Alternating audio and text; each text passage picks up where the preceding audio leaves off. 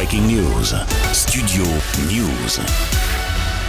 Sur le fondement de l'article 49, alinéa 3 de la Constitution, j'engage la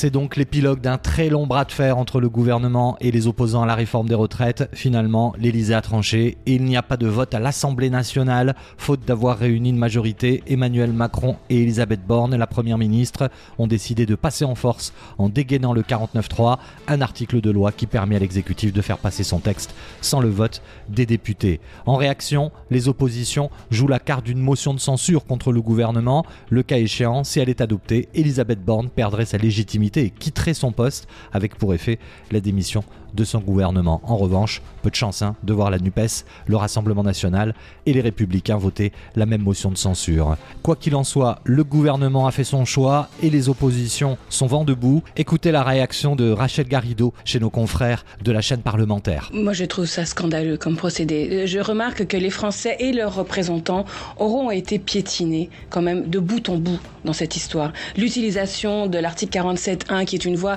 inconstitutionnelle pour imposer la loi. Euh, à euh, au Sénat, le 44.3, le vote bloqué. C'est tout à l'avenant. Et maintenant, in extremis, l'utilisation possible du 49.3.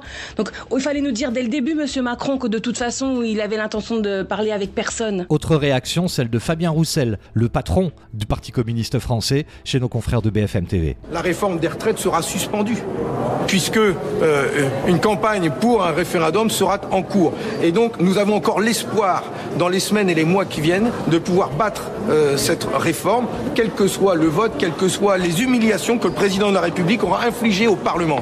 Le Parlement aura jusqu'au bout été bafoué, humilié. C'est une honte pour la démocratie et sincèrement, c'est dur de le dire, mais ce gouvernement n'est pas digne de notre cinquième République. C'est dur de le dire parce que ce pas des mots que j'ai l'habitude d'employer, mais la brutalité avec laquelle cette réforme a été imposée au forceps euh, aux parlementaires est dure pour tout le monde et il est dur pour tous ces, manifestants qui depuis des semaines manifestent avec générosité, avec euh, solidarité, avec dignité.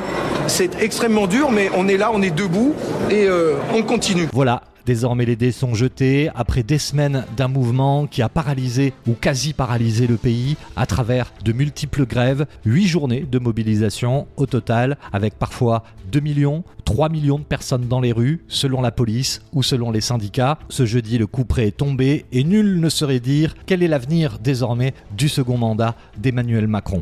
Breaking News, Studio News.